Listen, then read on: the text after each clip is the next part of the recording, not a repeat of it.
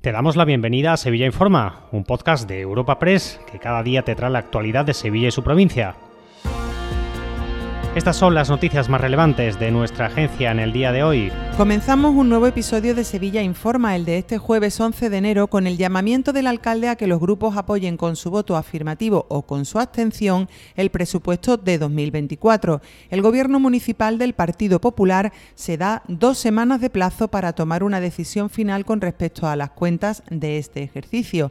De no lograr el apoyo ni de Podemos Izquierda Unida, ni Partido Socialista, ni Vox, el alcalde se verá abocado a prorrogar el presupuesto que aprobó el socialista Antonio Muñoz. José Luis Sanz, alcalde de Sevilla. Vuelvo a hacer un llamamiento a la responsabilidad y a que todos seamos capaces de anteponer los intereses de la ciudad a los intereses políticos que cada uno tengamos.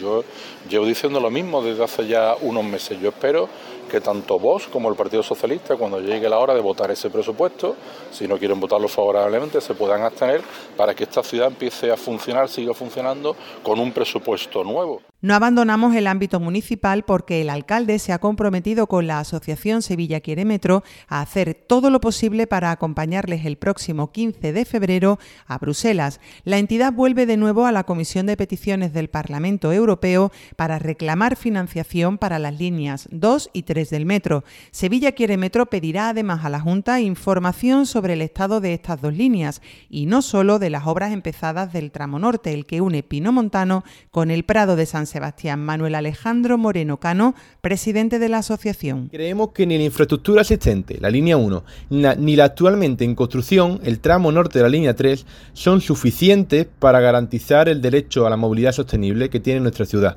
Sevilla necesita la red completa, la red de metro completa, lo que implica también la construcción del tramo sur y la línea 2. Y ahora sí cambiamos de asunto. La plantilla de la grúa municipal aborda este jueves la aprobación de una huelga indefinida en Semana Santa y Feria. El Sindicato Profesional de Policías Municipales de España ha convocado a los trabajadores a una asamblea general para debatir nuevos paros parciales que a partir del domingo de Ramos se transformarían en una huelga indefinida que abarcaría tanto la Semana Santa como la Semana de Farolillo. Santiago López, portavoz de los trabajadores. Si no nos queda más remedio, pararemos el servicio completamente, dejando la ciudad sin grúa en la Semana Santa, porque esta situación a día de hoy ya es insostenible. La plantilla sigue sufriendo los atropellos laborales de esta empresa, esta empresa que no ha cumplido en ningún momento y el ayuntamiento es consciente de ello, así lo acreditan los informes policiales y, bueno, pues a nosotros nos dejan más salida que seguir con la huelga. Cerramos este espacio informativo con dos apuntes. El ayuntamiento ha comenzado a cambiar las farolas de la calle Sierpes por otras clásicas de estilo fernandino. Serán en total más de 800 para 68 calles del casco histórico. Además, el ayuntamiento ha puesto en conocimiento de patrimonio el hallazgo de restos óseos en las obras que se realizan en el antiguo cine Trajano, que se convertirá en un hotel de lujo. Te recordamos que puedes suscribirte y descubrir el resto de episodios de este podcast en nuestra página web entrando en europapress.es barra podcast o a través de las principales plataformas de podcasting